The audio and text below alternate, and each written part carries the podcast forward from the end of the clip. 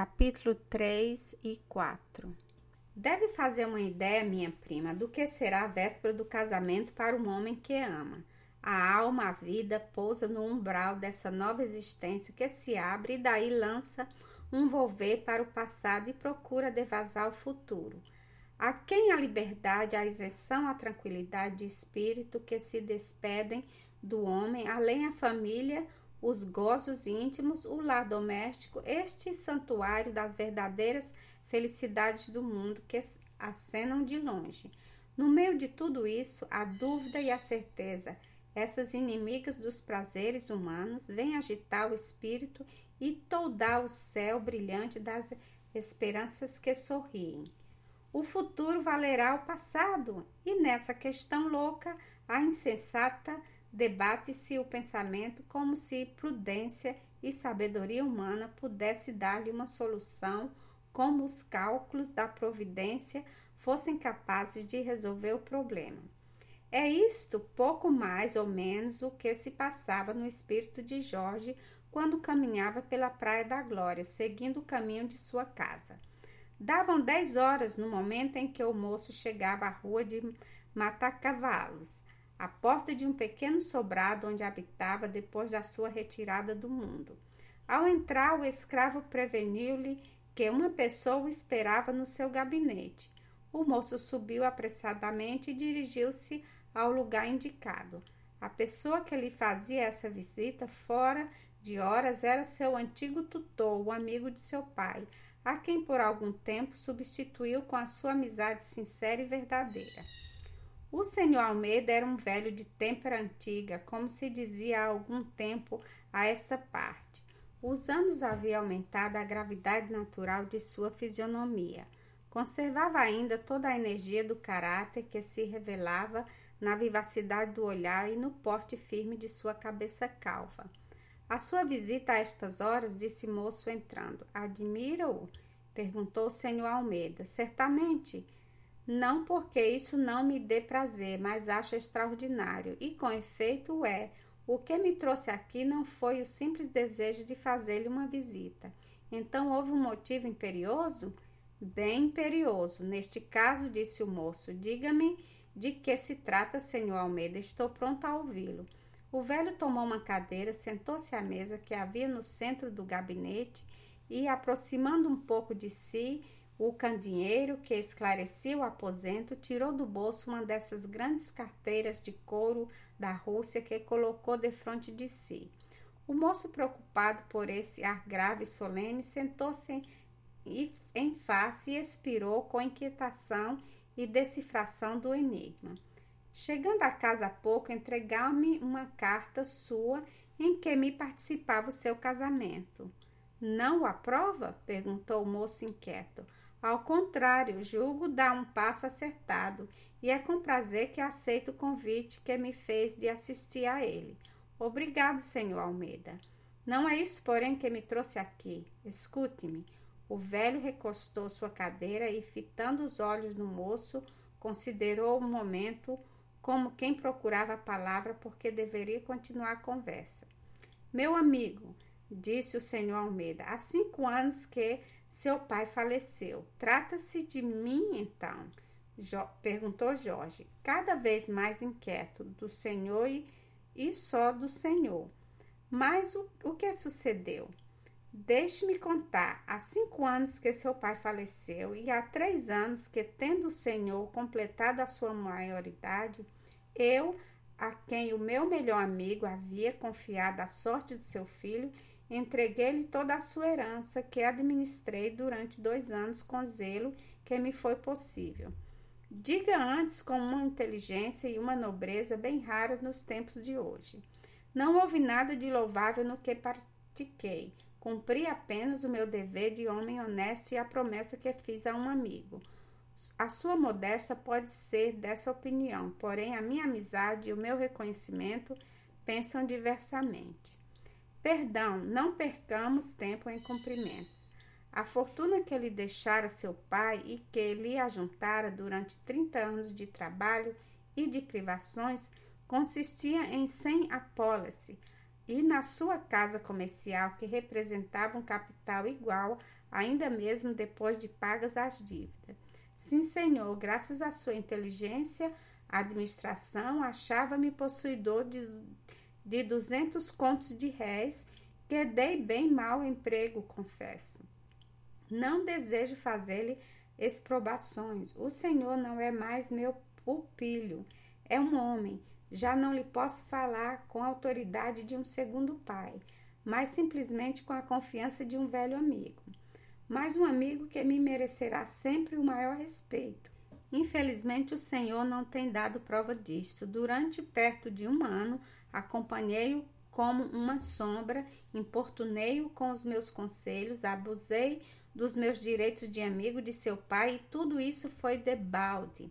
É verdade, disse o moço, baixando tristemente a cabeça para a vergonha minha, é verdade. A vida elegante o traíra e ociosidade o fascinava. O senhor lançava pela janela as mãos cheias de ouro que seu pai havia juntado real a real. Basta, não me lembre desse tempo de loucura que eu desejava arriscar da minha vida. Conheço que o incomodo, mas é preciso. Durante esse primeiro ano em que ainda tive esperanças de o fazer voltar à razão, não houve meio que não empregaste não houve estratagema de que não lançasse a mão. Responda-me, não é exato. Alguma vez o neguei? Diga-me do fundo de sua consciência. Julgo que um pai, no desespero, podia fazer mais por um filho do que eu fiz pelo Senhor? Juro que não, disse Jorge, estendendo a mão. Pois bem, agora preciso que ele diga tudo. Tudo? Sim, ainda não concluiu. Os seus desvarios de três anos arruinaram a sua fortuna. Eu sei. As suas apólices voaram uma após outras e foram consumidas em jantares, prazeres e jogos. Resta-me, porém, a minha casa comercial. Resta-lhe, continuou o velho, carregando sobre essa palavra a sua casa comercial. Mais três anos de má administração deviam naturalmente tem influído no estado dessa casa. Parece-me que não. Sou negociante e sei que é, é o comércio. Depois que eu vi finalmente voltar à vida regrada, quis ocupar-me de novo dos seus negócios. Indaguei, informei-me e ontem terminei o exame de sua estruturação, que obteve os seus cacheiros quase que por um abuso de confiança. O resultado tenho aqui.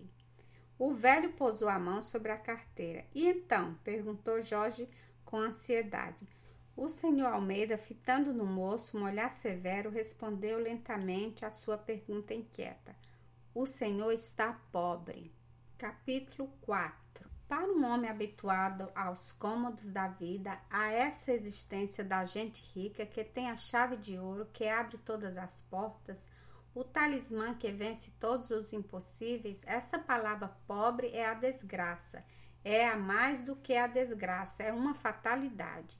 A miséria, com seu cortejo de privações e de desgostos, a humilhação de uma posição decaída, a terrível necessidade de aceitar, senão a caridade, ao menos a benevolência alheia, tudo isso desenhou-se com as cores mais carregadas no espírito do moço a simples palavra que seu tutor acabava de pronunciar.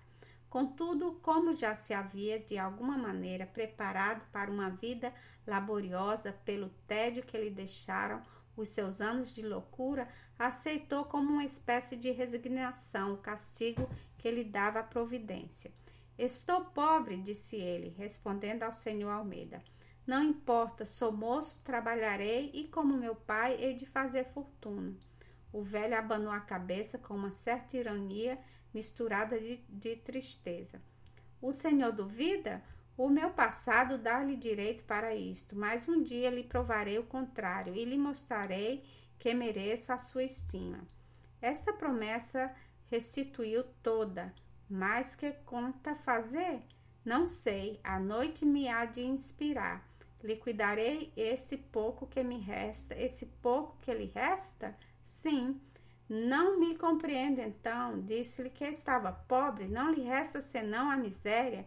E balbuciou o moço pálido e com a alma suspensa nos lábios do velho, cuja voz tinha tomado uma entonação solene ao pronunciar aquele monossílabo. E as dívidas de seu pai? articulou o senhor Almeida no mesmo tom. Jorge deixou-se cair sobre a cadeira com desânimo. Este último golpe o prostrará. E sua energia não resistia.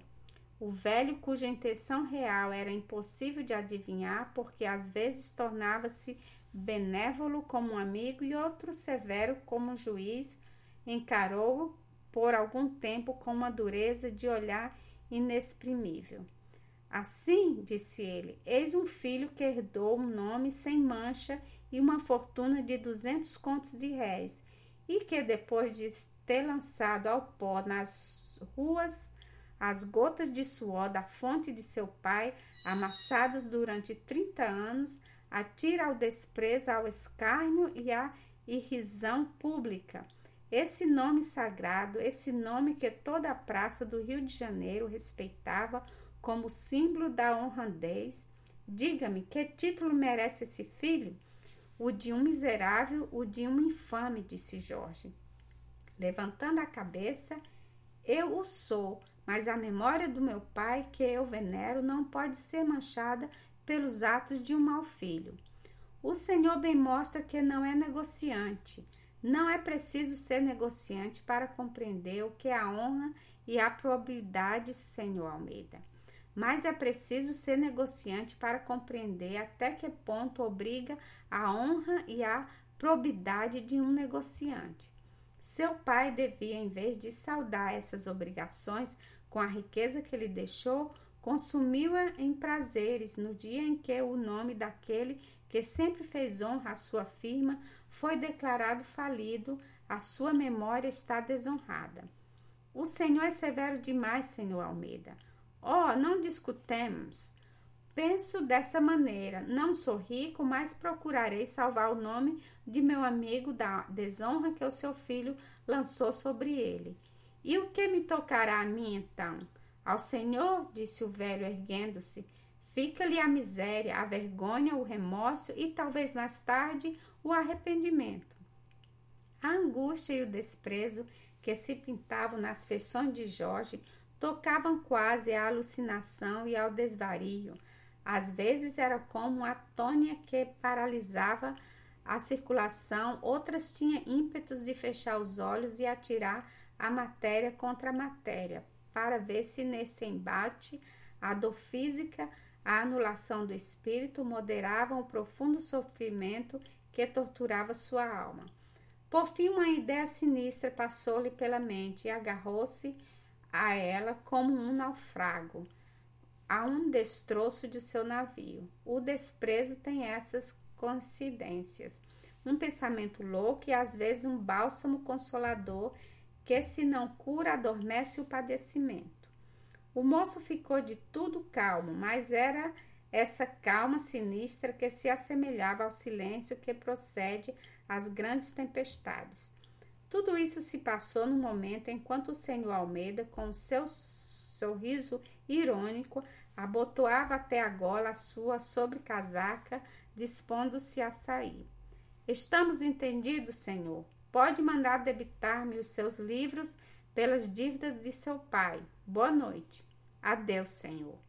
O velho saiu direito e firme, como um homem no vigor da idade. Jorge escutou o som de suas passadas que escoavam surdamente no assoalho até o momento em que a porta da casa se fechou. Então curvou a cabeça sobre o braço apoiado ao umbral da janela e chorou. Quando um homem chora, minha prima, a dor adquire um quer que seja de suave, uma voluptuosidade inexprimível. Sofre-se, mas sente-se quase uma consolação em sofrer. Vós, mulheres, que chorais a todo momento e cujas lágrimas são apenas um sinal de vossa fraqueza, não conheceis esse sublime requinte da alma que sente um alívio em deixar-se vencer pela dor. Não compreendeis como é triste uma lágrima nos olhos de um homem.